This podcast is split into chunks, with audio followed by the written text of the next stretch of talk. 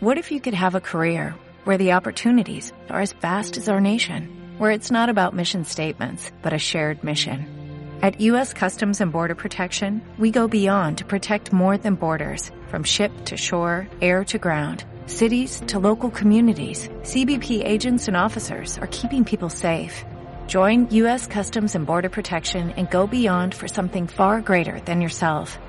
Learn more at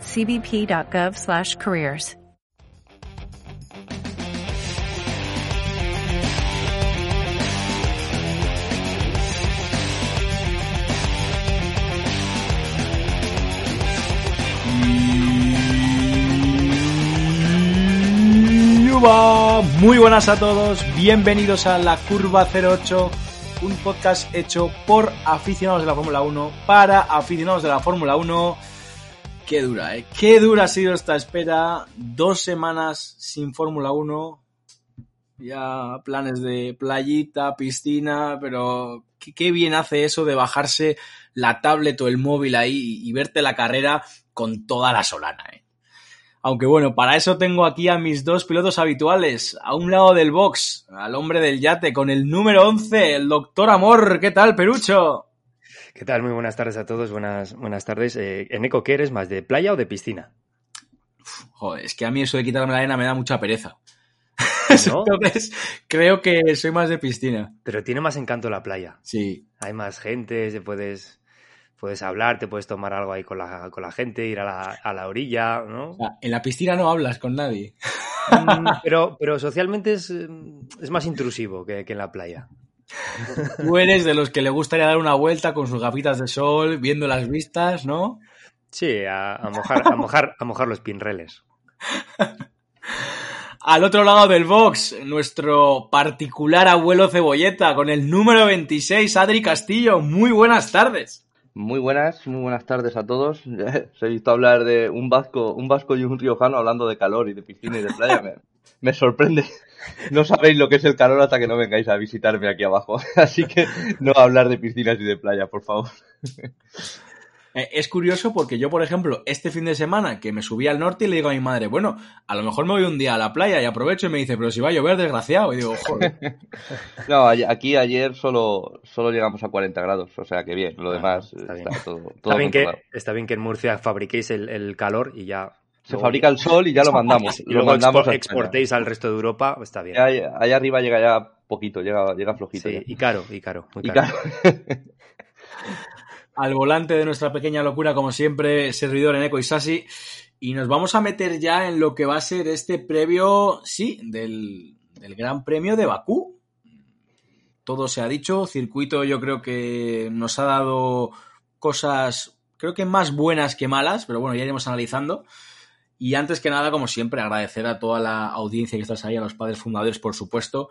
Eh, estamos a punto de ser 200 suscriptores locos en iVoox, así que, tío, si conocéis a un colega o algo, decirles, tío, suscribiros a este canal, que es la es una puta mierda, pero decirles que es la hostia, y si nos escuchan, pues eh, eso que nos llevamos. La así mentira que, piadosa, ¿no? Como Adri. La mentira piadosa, digo, la, la de Claro, suscríbete sí. que... No hace daño a nadie, o sea... Claro. Así que si os parece, nos embarcamos ya en esta cuarta edición del Gran Premio. Eh, han pasado muchas cosas y como siempre os digo, eh, arrancamos por lo más importante, señores. Venga, un titular de fin de semana. Adri, lánzate.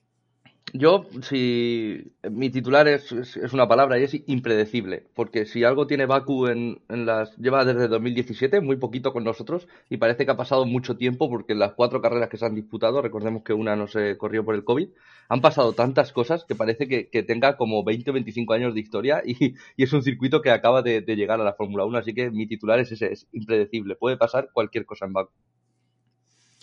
Perucho. Está muy bien eso en cuanto al circuito. Y yo voy a ir más en cuanto a los equipos. Y, para mí es que Ferrari en la cuerda floja. Ferrari está en la. Yo creo que en una tesitura ahora mismo muy complicada. Viene de perder dos victorias que, que tenían que ser suyas en el circuito de España y en el circuito de Mónaco. Circuitos que se adaptaban muy bien, muy bien a sus características. Y, y ahora mismo tiene que darle la vuelta a la tortilla. Y si no lo hace ya, se puede, puede ser muy tarde para ellos.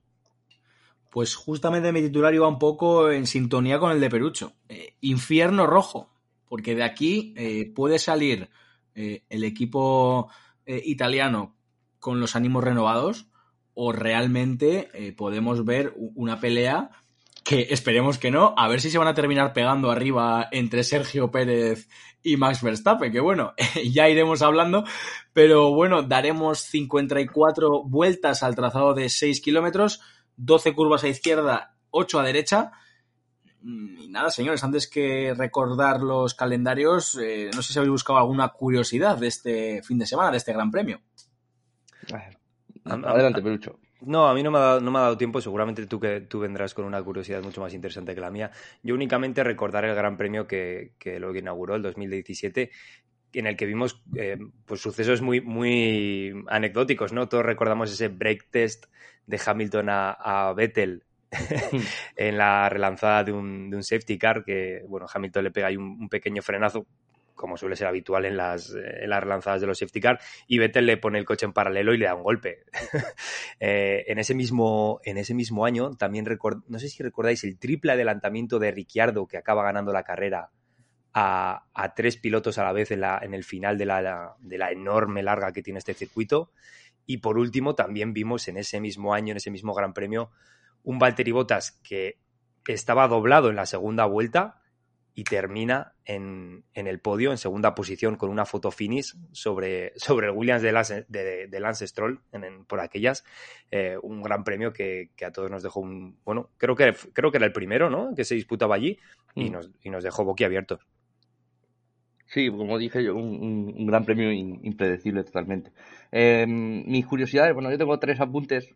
Sustituyó al, al, circuito de Corea, el famoso circuito de Corea, no sé si lo recordáis, que Fernando Alonso ganó con Ferrari allí, tuvo una victoria con Ferrari allí. Y lo sustituyó porque, porque según la FIA, el circuito de Corea no cumplía con los requisitos ni de seguridad ni de, ni de standing que, que la FIA te, te, pone de mínimos para, que cumple para estar allí, para llevar a los coches, a los pilotos y demás.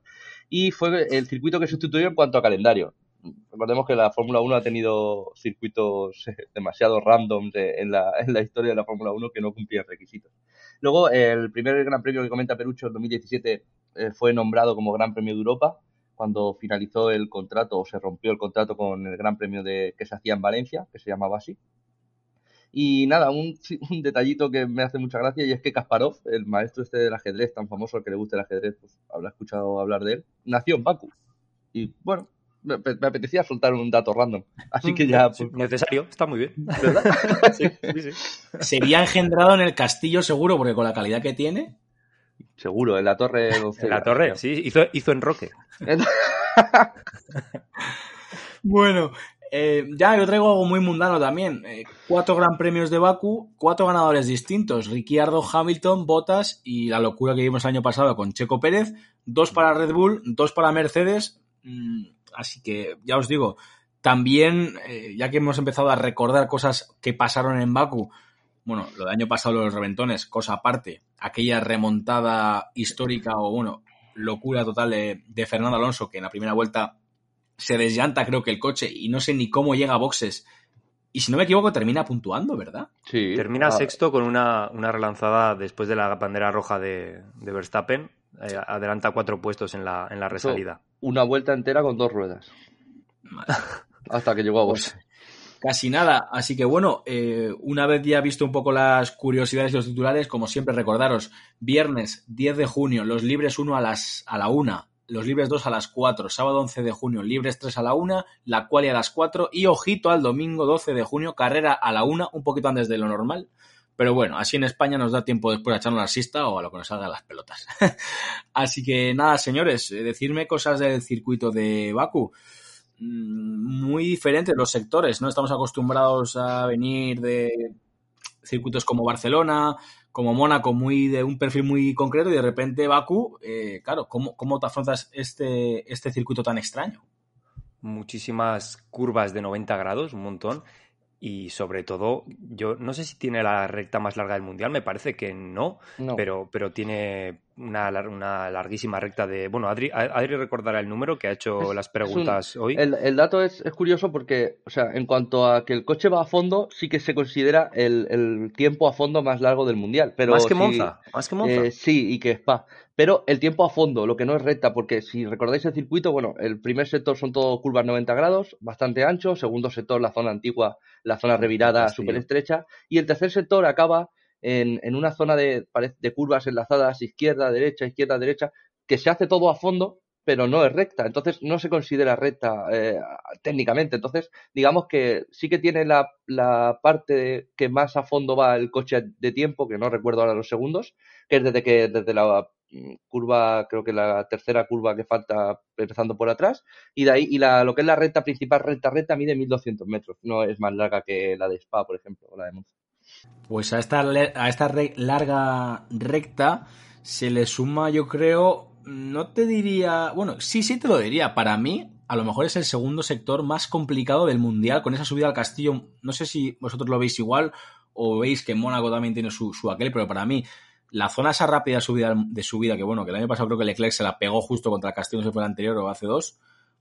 Sí, es muy difícil. complicadas. Sí. muy, muy difícil, muy estrecha y muy difícil de traccionar. Carlos el año pasado allí, se, por, no, por no hacerse un Leclerc, se, se marcó un recto y tiró, tiró su carrera por la borda. Eh, muy difícil esa, esa, esa, zona que dices tú del, segundo sector. Eh, también ahora me viene a la mente que la, recta es un punto de, adelantamiento tan claro que en este circuito hemos visto, o sea, es, puede llegar a, ser hasta peligroso para el que adelanta, porque es tan interminable esa recta que muchas veces le puedes dar hasta, hasta la oportunidad al que acabas de adelantar para que vuelva a adelantarte y, que, te coja rebufo. Eh, entonces, bueno, eh, mucho cuidado también con los readelantamientos.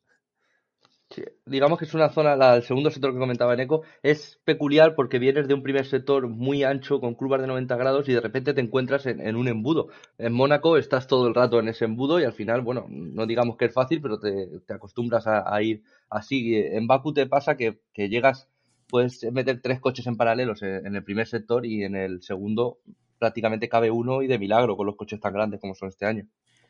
¿Os atrevéis a hacer la predicción de boxes? Paradas. Mm, alta degradación, eso sí que lo ha tenido Baku mm. históricamente, más allá de los reventones del año pasado. Eh, creo que va con C3, C4, C5 y yo creo que dos paradas. Yo diría dos paradas.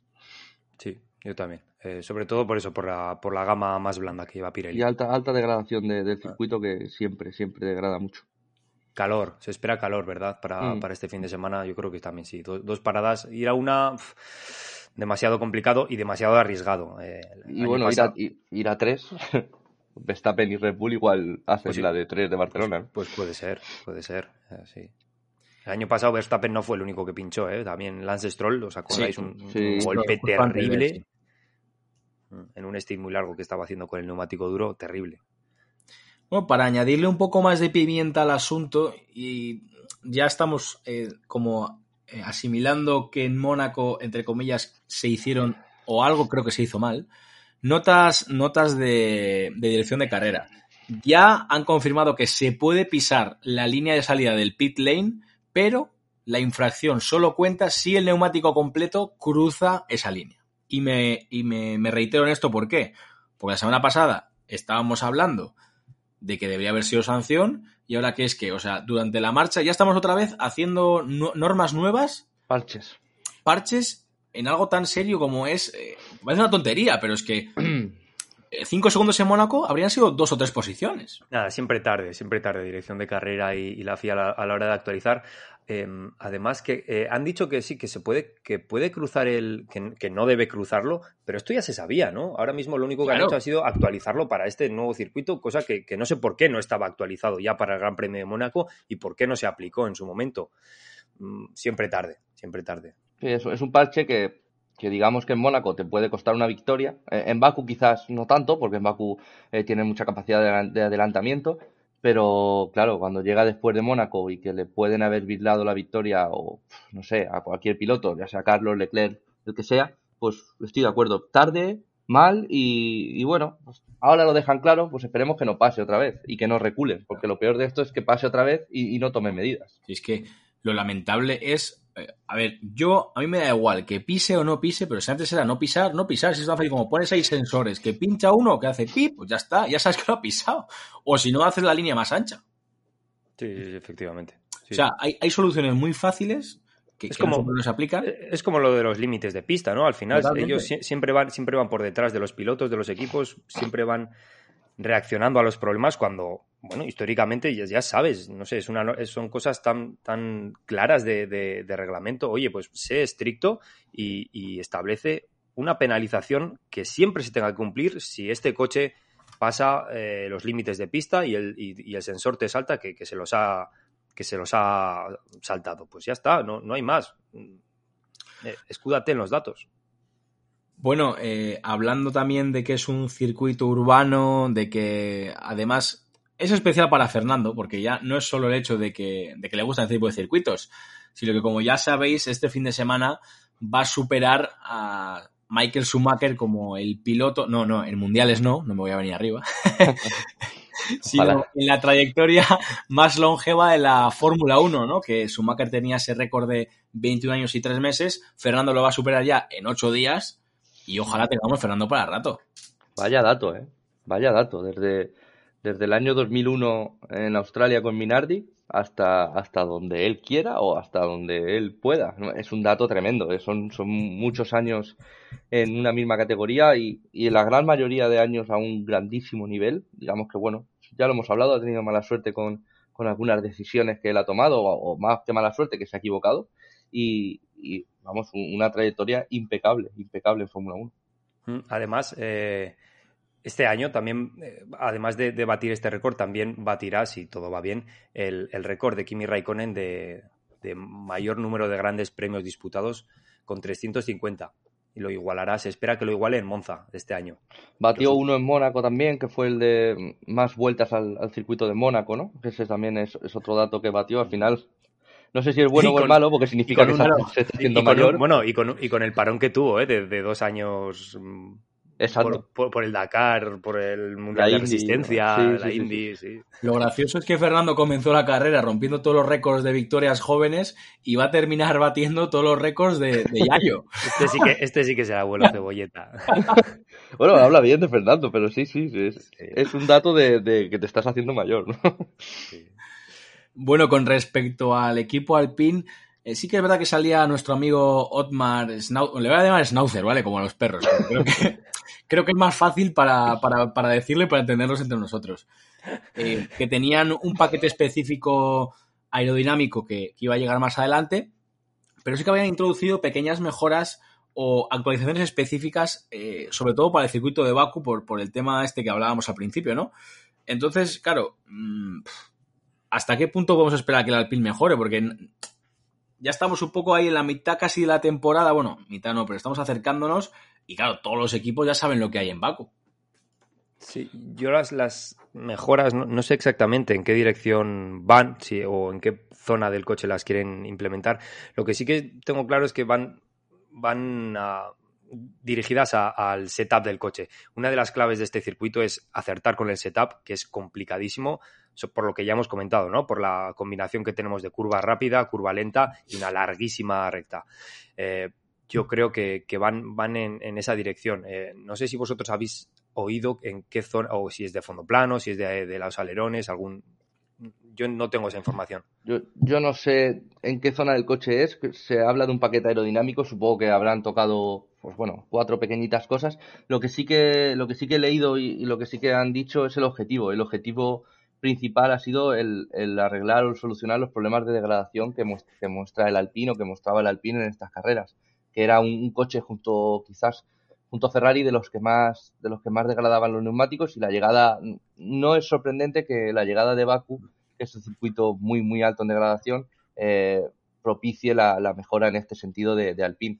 En cuanto a ritmo de clasificación y, ritmo de carrera, en la gran mayoría de circuitos el coche ha ido bien. Si arreglan o solucionan el problema de la degradación de neumáticos y de poder hacer stint más competitivos durante más tiempo, pues quizás sí que veamos un pequeño salto en el Alpine. Yo no estoy hablando de, de meterse más arriba de lo que ya están, pero quizás de ser más competitivos durante, por ejemplo, 60 vueltas seguidas. Que hemos visto a Alonso que, sobre todo Fernando, que tenía stints de 15, 20 vueltas muy buenas, y luego cambiaba de neumático y se derrumbaba el coche. Y eso es puramente degradación de, de ruedas. Le está pasando un poco como a Ferrari, pero en la parte media. Es decir, creo que Alpine en general ha sido un coche muy competitivo los sábados, pero paupérrimo los domingos, al menos por la parte de Fernando. Es verdad que Ocon, pues, por H o por B, ha rascado muchísimo más puntos. Y oye, eh, chapó por el francés. Pero bueno, retomando un poco también el tema de Ferrari y el tema del infierno rojo, nuestro amigo Matías Binotto, eh, os animo a que hagáis, una especie de termómetro de, de mierda, ¿vale? Porque sus declaraciones, tal cual las ha dicho, ha sido nuestro objetivo era ser competitivos en 2022, no ganar el campeonato. Balones, balones fuera de toda la vida. el, cagómetro. El cagómetro que se llama, ¿no? En el fútbol, sí. Sí, el cagómetro. Ya está viendo las orejas al lobo. A mí me parece, me parece vergonzoso, ¿no? no de verdad, ¿eh? Me parece vergonzoso y, es que cuando lo he leído hasta, hasta me he enfadado. Digo, joder, ¿cómo, Jolín, cómo puedes eh, hacerte estas esta caca en los pantalones, Binotto, cuando realmente empezaste la temporada con de calle el coche más competitivo de toda la parrilla y Ferrari. Estás hablando de Ferrari, ¿cómo que el objetivo de Ferrari no es ganar el campeonato? Ferrari, la, la, escudería con más historia de la Fórmula 1, de calle también. Mm, es, es, bueno, una escudería que hace desde 2007 que no gana un, un campeonato del mundo. Es eh, Binotto, este es el año de Ferrari y no puedes ir de tapado. Si Enzo Ferrari, el propietario, levantara la, levantara la cabeza, te digo yo que Binotto eh, dice las, las, declaraciones hoy, mañana está despedido. Eso ya te lo digo yo, te lo puedo asegurar, porque lo ha hecho con, otros y con otros pilotos que decían que el coche no estaba para ganar. Al final, él lo decía, llevas un Ferrari, tienes que ganar. ya está. Y encima este año eh, es real porque hay otros años que, no, que no les vale, pero que este año es real, tienen un coche para ganar. Y, además, ¿cuándo vienen estas declaraciones? Eh? Es que vienen justo después de una cagada monumental en la, en la estrategia de Mónaco. Es que no, no es el momento de hacer estas declaraciones. Si me lo dices cuando estás arriba y cuando estás y te quieres quitar un poquito de presión y tienes 50 puntos de ventaja sobre el segundo y quieres relajar un poquito, ¿no? Que no venirse demasiado arriba, pero que no, que no, que es que, no toca eso ahora, que es que ahora toca, toca decir, hemos, hemos cometido fallos, eh, tenemos que revisar la fiabilidad de los motores por lo que nos pasó en, España, tenemos que, no sé, revisar nuestras, nuestras paradas, que tampoco están siendo buenas. Eh, Red Bull les pega una paliza en, cuanto a, equipo, a estructura, a solidez. Eh, a mí no me ha gustado nada. Y al final llevas, llevas un caballo en el pecho con un logo amarillo y llevas un coche rojo. Entonces eh, presión, quitarse presión. Si nada más de ponerte ese polo y esa camiseta ya tienes que sentir la presión de, todo lo que hay detrás. O sea, no tiene sentido quitarse presión a estas alturas. Va, a, ser un, va a ser un fin de semana movido para Ferrari, ¿eh? Va a ser un fin de semana muy malo para Ferrari. Eh... va a ser un fin de semana clave para, para ellos. Y claro, como no, nuestro queridísimo Helmut Marco, que, que cada fin de semana que tenemos carrera nos regala perlas, pues ha dicho otra de esas suyas de estamos más o menos al mismo nivel que Ferrari, como diciendo, no, no, si nosotros no somos favoritos aquí. este no, este no, con una situación en la que podemos ganar el mundial sin ser el mejor coche. Bueno. Este sí, que no lanza puntadas sin hilo, ¿eh? Este cada vez que habla, habla y habla para algo. Y eso sí que es mandarle un mensaje a, Ferrari y decirle, mira, tenéis el mejor coche y estamos más o menos a vuestra altura. Algo estáis haciendo mal. ¿eh? Eso sí que, sí que es mensaje de carrerista. Pero esta vez tiene razón. Tiene razón, tiene razón. Sí. En esta fiesta sabéis quién falta, ¿no? Toto Wolf. Toto Wolf, Toto Wolf que, es, que, es, el, que es el, el, maestro por antonomasia de, de, no sé, de, de engañar a la gente, tío. No está invitado a esta fiesta de momento, pero ojalá llegue. ¿Que no está invitado? No, mucho ojito con Mercedes en este fin de semana. Sería un triplete histórico, ¿eh? Toto Wolf, un Marco y Matías Binotto. sería sí, joder. Eh, yo creo que ya dentro de uno o dos grandes premios, yo creo que podemos considerar ya, vamos a poder empezar a hablar de Mercedes como, como uno de los... Lo, vamos a haber metido en estos fregados. Es que no, ¿Sabes, no, hecho ninguna tontería con lo del circuito porque han, ganado mucha velocidad punta y han reducido por poison. O sea, ojito Mercedes este fin de semana. ¿sí? Fijaos, ya que estáis hablando de Mercedes, tenía por aquí apuntadas las... Eh, vamos a obviar un poquito el, circuito de, de Mónaco porque no es representativo. El último gran premio vamos a considerar que ha sido el de España. Eh, tengo por aquí apuntado, a ver si lo encuentro, las velocidades puntas de, la recta de España. Eh, os voy a decir los, pilotos ah, con las peores velocidades puntas. Juan Yuzu, Carlos Sainz, Charles Leclerc y Valtteri Bottas. Y, Mick Schumacher. ¿Qué tienen en común? Motor Ferrari. Motor Ferrari. Eh, y los Que, mejores. que recordemos que a principio de temporada parecían cohetes. O sea, que, que el tema que a lo mejor no es que el motor no fuera tan bueno, sino que los equipos han trabajado también en proposing que están explotando mucho más el motor que era mejor de lo que pensábamos los Correcto. otros. Eso es. Sé que al final la velocidad punta, ya lo hemos dicho muchas veces, es un conjunto de motor, de aerodinámica y de, de reducir problemas. Y si Sí. reduces por poison, el coche va más rápido. Eso es, eso es básico. Y, y decíamos lo de lo de eh, lo de Mercedes, o yo, o yo considero a Mercedes con- como un candidato firme a, a hacer algo muy importante este fin de semana, porque ¿quién fue el, el- el piloto con, con mejor velocidad de punta en estos últimos grandes premios? Luis Hamilton. Luis Hamilton, George Russell están en el top 5 de velocidades puntas. Alpine Mira. también va muy bien, Alonso. El día que Lewis Hamilton consiga un podio, creo que es el día que consideraremos a Mercedes peligroso de verdad. ¿Es verdad que George Russell lo ha hecho? Sí, pero todavía eh, tenemos el estigma de que George Russell está ahí por puta suerte. Yo no, No, lo pienso, acuerdo, eh, pero estoy de creo que, Mm. creo que en el mundo de la Fórmula 1 eh, hay ese estigma todavía. Pero estoy, estoy de acuerdo en lo que dices porque al final se respira ese aura de. eh, joder, sale la noticia. to- eh, Russell ha hecho top 5 todas las carreras. La gente, bueno, vale, muy bien, enhorabuena. El día que Hamilton esté arriba y pueda controlar el coche, es que Hamilton sí que genera ese respeto, ese Sí. de decir, pasan cosas. O sea, con Hamilton ahí, cuidado. Que- Sí, pero eso de que no se le valora a Russell, igual, igual gente que no es o, o que, que no está muy metida dentro del mundillo, ¿no? Igual son comentarios más de cuñado, pero yo creo que todo el mundo A ver, del, del panorama, no sé, res- está respetando muchísimo lo que está haciendo George Russell, que es, es para quitarse el sombrero. Sí. Sí, pero. Creo que Adri, Adri lo ha clavado. Es como el nombre de Hamilton cuando sale ahí de verdad, es Que cuando viene de poco. verdad eh, se crea más repercusión. Ah, bueno, sí. No, significa supuesto, que tenga supuesto, más ¿no? mérito, no voy por ahí. Por supuesto, No, por supuesto. o sea, que, eh, si Russell te veces campeón del mundo, vamos a ver. Russell sí. está haciendo un temporadón, pero el día que veamos a Hamilton, por ejemplo, en un gran premio adelantar a Verstappen o algo así, ese- esa imagen yo creo que va a ser el momento de, de chasquido, de cambio de Mercedes, de decir, ahora sí. Igual Russell también dice, coño, si Hamilton está aquí y yo puedo estar un poco más arriba porque he estado durante... Y entonces ahí es cuando se puede ver el, el- el cambio de Mercedes. Y si es más pronto que tarde, mejor, porque incluso se puede apuntar a la fiesta del Mundial. Este fin de semana. Ojalá. Este mismo fin de semana. Ojalá. Bueno, Yo luego- cambiando un poco, cambiando un poco de, de tercio y yéndonos un poco, no, no al equipo Red Bull en concreto, porque sí que es verdad que ya tienen a renovado a Checo, pero sí respecto al cerrojazo absoluto que le han metido a, a Pierre Gasly, por si tenía alguna esperanza de, de subir la temporada que viene al equipo A, entre comillas. Bueno, aún así, con los puntos que tiene este año tampoco es que sea muy esperanzador, pero sí que son unas declaraciones bastante interesantes en los que eh, señala mm, Pérez cumple con todos los requisitos de segundo piloto. Os pregunto, ¿esto va con segundas? Y, con, y con terceras. Con terceras y con cuartas. Eso va, es que yo te digo yo que no da puntadas sin hilo este hombre. Eso le está diciendo, va, ya está, hasta aquí. No, no molestes más, Checo. Es que luego también hay otras declaraciones mucho más directas de, de un expiloto, Johnny Herbert. eh, viene a decir algo así como: Pérez comienza a ser una molestia para Verstappen.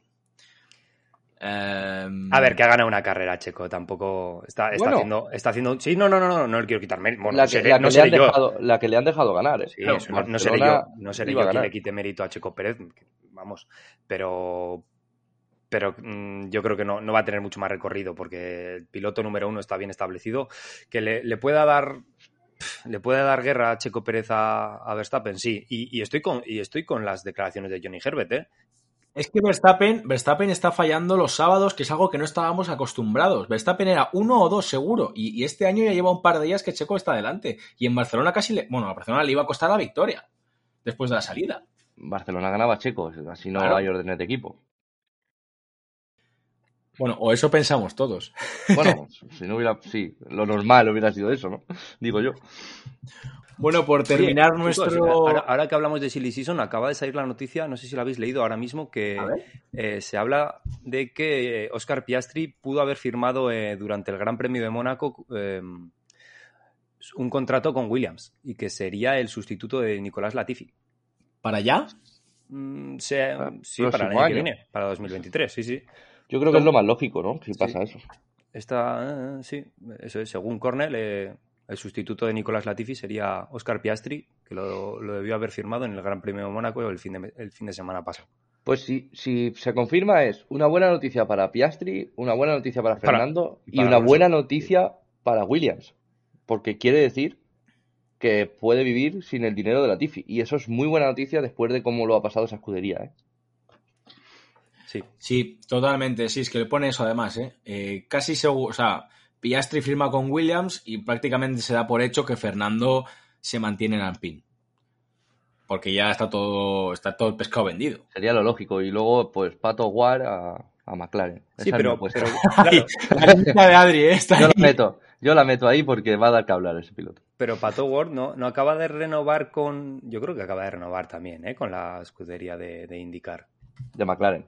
De- de McLaren, sí. Bueno, Sí. Eh, por cierto, esto, bueno, habrá que ver, eh, esto de Piastri, habrá que ver si es con, en una, bueno, si es co- como cesión o, o- o no es. O sea, digamos, si, si está pagado, sigue estando pagado por, por la escudería Alpine o... Ah, Después de los comentarios que hicieron sobre cuidar a los tres, yo Sí. creo que sí. No, no creo que se, que se quiten a, a Piastri sabiendo que a Fernando le quedan dos, tres años, no le quedan más. Sería Sí, lógico. vaya, Sí, pero ¿no? vaya, no, no ponía nada en la, no ponía nada en la noticia, pero bueno, No, digo que- lo lógico es esperar, esperar eso, que sí, que, que sea, que sea un paso, un paso fugaz por Williams. Mm. Bueno, y por terminar este bloque de noticias, pues como siempre últimamente está viendo nuestro amigo Sebastián Vettel, le da por hablar de cosas aleatorias, pues las vamos a soltar. Es decir, por una parte, entiende eh, la, falta de motivación de Hamilton por pelear por un octavo, por un decimosegundo, por un decimocuarto, pero bueno, al final estas son cosas de la Fórmula 1. Y, y lo segundo es, la Fórmula 1 está preparada para recibir un piloto gay. Y ¿Por yo me pongo iba en a estarlo? tesitura de, ¿e- ¿en qué momento vas a hacer una entrevista a Vettel y le preguntas sobre esto? No sé si, igual no le preguntaron sobre eso y respondió lo que le dio la gana. Que puede que es, ser. ¿eh? Que es lo más probable. Vettel, vamos, y Vettel por, por hacer una reivindicación social se, se salta todos los protocolos. Eh, bueno, pues sí, eh, nada, que, nada que objetar ni nada que decir al Sí, respecto. la, ¿no? la Pues- pregunta, la pues pregunta sí. sería ¿por qué no iba a estar preparada la Fórmula 1 para recibir un piloto gay o un piloto de lo que sea? O sea, Sí. ¿Qué más da? Igual, igual es Vettel el que sale del armario en do- dos semanas. O sea, vete tú a saber lo que pasa. Igual está Hombre. allanando el camino. ¿Te imaginas? Oye, pues mira, pues por lo menos sería valiente, lo diría y para adelante. Sí, claro. Entiendo que ahí, como no comparten vestuario como en el fútbol y tal, pues les dará menos cosilla, no sé. a mí es que siempre me ha dado igual esto. Un saludo a, a Manuel Neuer. A ver, Bueno. lo, dice también, lo dice también un Sí. poquito para, para motivar, eh, motivar que Sí, bueno, en sí, el deporte de élite, no. que en el deporte de élite no quitar un poquito de estigma social hacia, Parece perfecto que, que- que lo diga y que se haga. Sí. Cada uno tiene que ser libre de, de- de ser lo que quiera. No, por supuesto, ¿eh? Si, si algún homosexual o heterosexual o... Bueno, o sea, Adri de hecho sabe que yo siempre uso lenguaje in- inclusivo, o sea, yo soy de Sí, todo. pero eso, eso es un debate que no, que no, vamos a no sacar va, aquí. no va por ahí, ¿no? No, porque yo, yo tengo mucho respeto por todo el colectivo LGTBI, pero el lenguaje inclusivo no, no lo veo. Es un atentado contra la lengua, pero eso es una cosa mía, es una paranoia mía. Yo siempre digo a los valencianos que son unos adelantados, porque ya dicen lo de chiquets. Entonces, claro, ya incluyeron la E hace años y ya se lo olvidaron. Sí, pero Bueno. Vamos con la sorpresa del fin de semana. Venga, Pelucho, dale. No os metáis en jardines, anda, que, que es que, que se os calienta la boca mucho.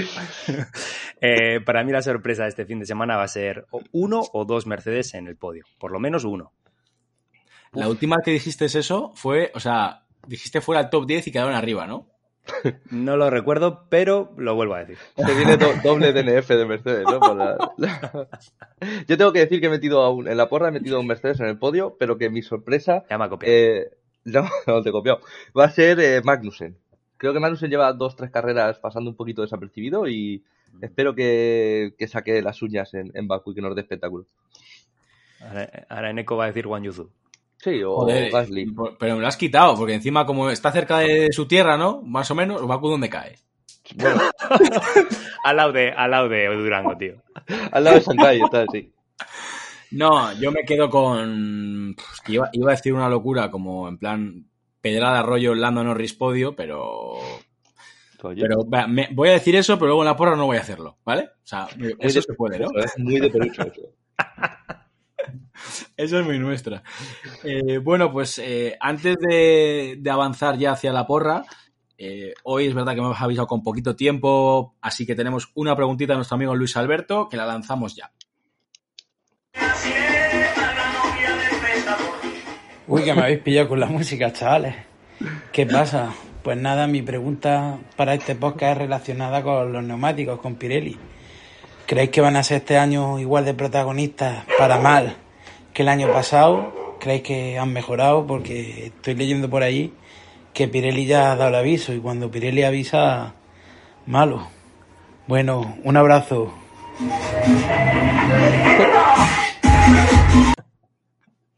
Maravilloso. Un saludo a Luis y un saludo a su perro, que también le quería intervenir en, en el podcast. Respecto a la pregunta, eh, ya lo hemos hablado. Yo creo que Pirelli este año son neumáticos más duros que el año pasado, pero yo creo que sí que va a dar un poquito de espectáculo. Vamos a ver algún reventón y, alta degradación. Sí, voy por el mismo lado. Mucho ojito con los neumáticos, sobre todo por, por lo que hemos hablado antes de, que traen la gama más blanda, una apuesta arriesgada de Pirelli. Y, y sí, mucho cuidadito a los, a, a, los reventones y por consecuencia a los safety car y banderas rojas que puede haber, que el año pasado ya tuvimos dos. No sé si os habéis dado cuenta, o pero hecho no sé si te has dado cuenta. O sea, Adri ha dicho, esperamos un reventón, ¿eh? Sí, o sea, que ya sí. algún Adri reventón. Tiene, Adri, Adri, tiene puesto el aura de, de, de, un tío honesto y bueno, pero es, es, es un villano. Esperemos que no sea como Lobato con el tiempo, ¿eh? Porque Hombre, si no. no. un reventón, pero que todo salga bien, pero sí, a mí me apetece ver un coche accidentado. Siempre viene bien ver un coche accidentado un domingo. Yo, o, no disfrutaste, o no disfrutaste del Has partido en dos en Mónaco. Venga, dime ahora que no. Qué fácil se rompió, ¿verdad? Sí, sí, sí, sí. Qué fácil. Pues, a ver, yo personalmente, tema neumáticos, eh, es verdad que ya era hora de que Pirelli por fin se la jugara un poco en traer algo más blando, aunque no sé si es el mejor circuito para hacer pruebas visto el descalabro del año pasado. Es verdad. Mm. Entonces, si, si, hacerlo bien es que haya reventones, no. O sea, yo lo que quiero es que haya eh, un neumático eh, medio que se diferencie perfectamente del duro y que, bueno, del blando es más fácil que se diferencie, pero que entre el medio y el duro haya un cambio de rendimiento, un cambio de estrategia, un cambio de algo. No que vayamos a ver una carrera en la que puedes hacer pues mil vueltas con el neumático duro, no tiene ningún sentido. Así que esperemos que no. Un abrazo a Luis Alberto, que es, es un crack. Por supuesto, y a los demás, en las siguientes semanas esperaremos y prometo avisar con un poquito más de antelación, que hoy esta semana ha sido un poco loca para todos y hemos sido un poco ahí a contracorriente. Señores, no paramos. Eh, la porrita, Perucho, venga, lánzate. Max Verstappen, eh, victoria, Hamilton segundo, Checo Pérez tercero, los Ferrari Hola. fuera del podio. Joder. Bomba. Adri. Um, yo voy con otra bomba. Checo Pérez victoria, Carlos Sainz segundo, Russell tercero. Leclerc Verstappen, cada uno que los cada... elimine, que los elimine como quiera. de la ecuación, cada uno que los elimine Verstappen, como quiera. Verstappen y Leclerc se van de fiesta juntos. Checo Sainz y... y Russell. Russell, joder. Yo voy a decir. Dios, que me lo habéis... Victoria de Leclerc. A tomar por culo. A ver. Segundo Hamilton y tercero Verstappen. No sé, me ha dado, me ha dado, me ha dado ahí. O sea, hemos hablado de. No, no, o sea, o no teníamos en el guion nada de Mercedes. Que viene el coco, hemos tío. terminado hablando bastante de Mercedes y me ha venido. No sé si es una inspiración buena o mala, también os lo digo. Por cierto, Mercedes el año pasado, vaya fiasco, ¿eh? ¿Os, ¿os acordáis de la, la resalida de, en, en, de la bandera roja? El, la cagada de, de, de Hamilton, Hamilton, que tenía la, bueno, de hecho Hamilton perdió el mundial en Baku el año pasado, ¿eh? tenía una victoria chupada. No victoria, no sino 20 puntos. Sí, sí, Correcto. o sea, el mundial, no lo perdió, el, el, el, mundial lo perdió por 8 puntos y, y tenía la primera posición y le dio, ¿cómo era? El Magic, el Magic Button. ¿no? El, el bat, sí, el botón de, sí, el de salida, ¿no? Ese que, que sí, sí, le, dio, un... le dio un botón o, o, algo, no me acuerdo cómo fue, la, la palanca que no tuvo que accionar y, y, se fue y se fue recto, joder. Qué desastre. ¿Os imagináis que llega a estar cinco posiciones más atrás? Se, se, pues se lleva al que hay adentro. Se lleva a dos el o tres que hay adelante. Sí. Bueno, pues con esto damos ya carpetazo y final a este previo del eh, circuito de Baku.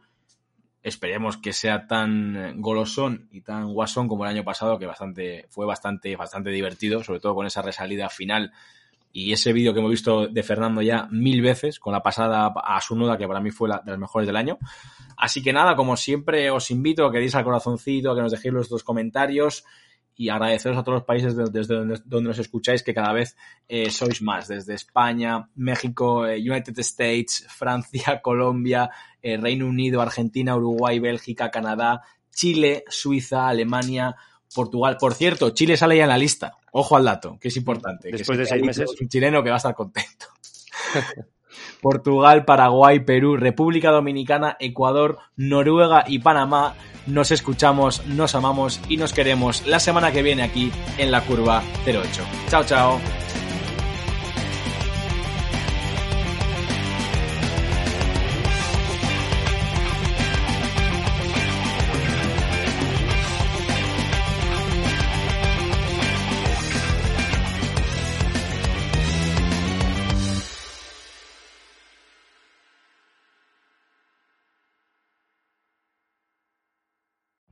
Every day, we rise, challenging ourselves to work for what we believe in. At U.S. Border Patrol, protecting our borders is more than a job. It's a calling. Agents answer the call, working together to keep our country and communities safe. If you're ready for a new mission, join U.S. Border Patrol and go beyond. Learn more at cbp.gov slash careers.